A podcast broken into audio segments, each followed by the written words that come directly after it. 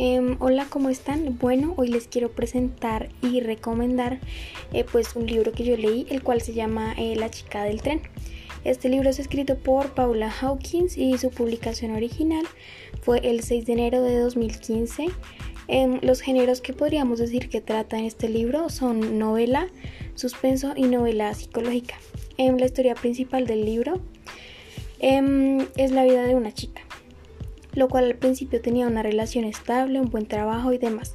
En conclusión, una buena vida. Pero al pasar del tiempo, eh, su relación dejó de funcionar y se divorció. Se quedó sin hogar y no iba siempre a su trabajo y pues esto, debido a esto, eh, todo se fue por un mal camino y se aferró al alcohol. Entró en depresión y dejó todo a un lado, lo cual hizo que su vida fuera prácticamente un desastre.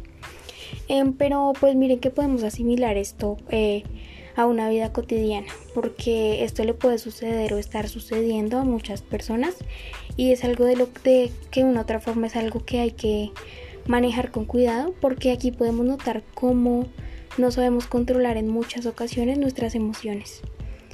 Em, también podemos depender emocionalmente de alguien y así pues nos deja de importar nuestra vida, por decirlo así. Porque nos preocupamos y le damos más importancia al que dirán o a otras personas.